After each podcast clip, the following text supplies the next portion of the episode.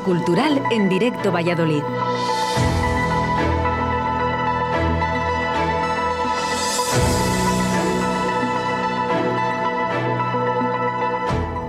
Hola a todos, amigos y amigas de Radio 4G Valladolid.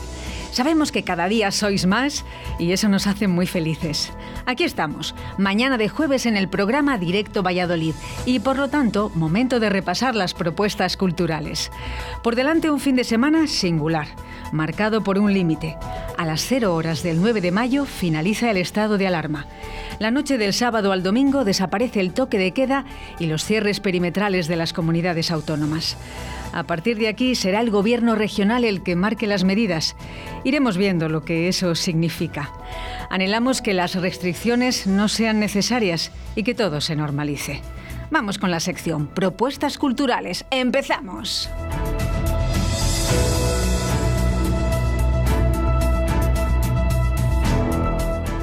Blabla Coche. ¿Habéis viajado alguna vez en BlaBlaCar? Una buena parte de los que me escuchan, seguro que sí. Es la aplicación que te permite compartir coche y gastos con desconocidos. Desde luego es una experiencia curiosa y si lo habéis probado, habréis pensado que de esos viajes se podrían escribir libros. Libros no sé, pero ya se ha escrito una obra de teatro. Nos vamos a la programación del Teatro Zorrilla y nos fijamos en Bla Bla Coche, una comedia con toques de thriller que nos cuenta qué les ocurre a cuatro desconocidos que comparten un viaje. El autor es Eduardo Galán y el director Ramón Paso.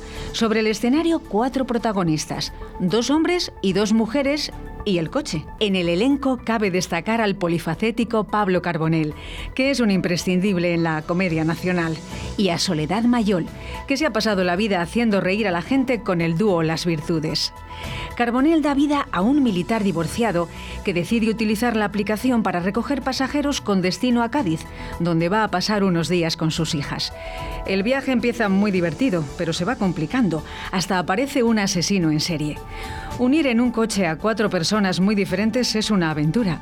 Los personajes se irán transformando a lo largo del camino.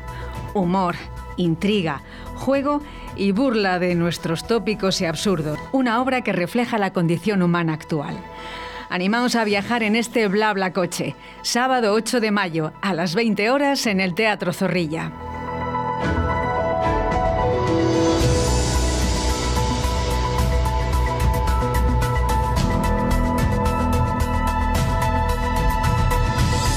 Nise, la tragedia de Inés de Castro. El Laboratorio de las Artes de Valladolid propone para el próximo sábado una maravilla. La tragedia de Inés de Castro es el último montaje de la compañía de teatro segoviana Nao de Amores. Es una compañía especializada en teatro medieval y renacentista. Nao de Amores nació en 2001 bajo la dirección de Ana Zamora para cada uno de sus montajes, desarrollan una artesana labor de investigación, revisando las fuentes originales de los textos para trabajar desde una perspectiva contemporánea. Es una compañía singular que respeta la esencia del teatro primitivo del medievo, usando incluso la fonética de la época y con una fuerte presencia de la danza y la música.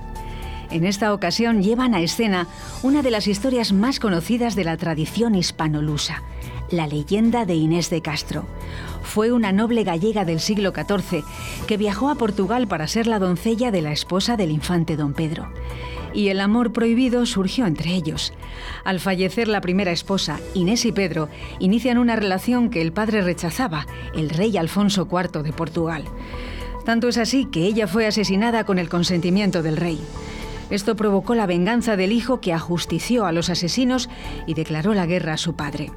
Finalmente Inés, de manera póstuma, fue proclamada reina consorte de Portugal. Y aquí viene la leyenda de la reina cadáver, porque se cuenta que Pedro tomó el cuerpo sin vida y lo puso en el trono, obligando a la corte a tratarla como reina. Una tragedia renacentista que, además de la historia de amor, pone en tela de juicio el ejercicio del poder y las intrigas palaciegas. Todo ello con el sello inconfundible de Nao Amores. Sábado 8 de mayo a las 20 horas en el Lava.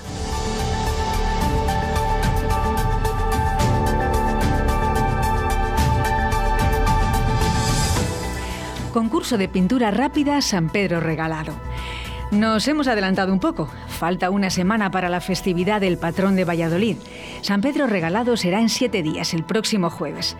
El programa de actividades se adaptará a la situación sanitaria. Ya está confirmado el mercado castellano del 12 al 16 de mayo en la acera de Recoletos y lo que hoy destacamos, la 37 edición del concurso de pintura rápida. Lo traemos a la agenda porque los interesados en participar deben inscribirse antes de las 14 horas del 7 de mayo, es decir, de mañana. La forma de hacerlo es a través de la Fundación Municipal de Cultura. Podéis encontrar todos los detalles en la web del Ayuntamiento de Valladolid.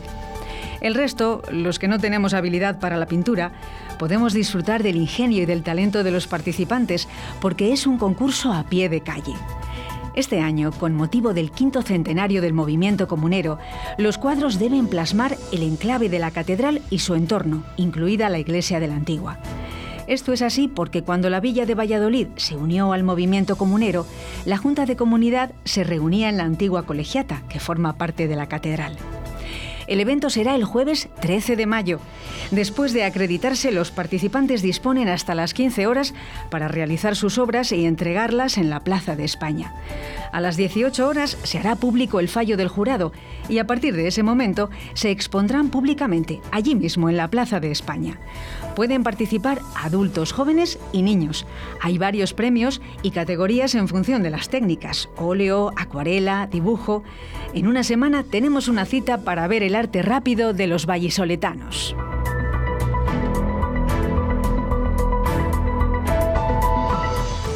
Queridos oyentes, me despido con el deseo de que el fin del estado de alarma sea eso, el fin. Las pruebas de fuego y las crisis siempre son para bien, aunque nos cueste verlo cuando estamos en medio. Y la cultura está ahí para ayudarnos a expresar y a entender lo que sentimos. Hasta la próxima.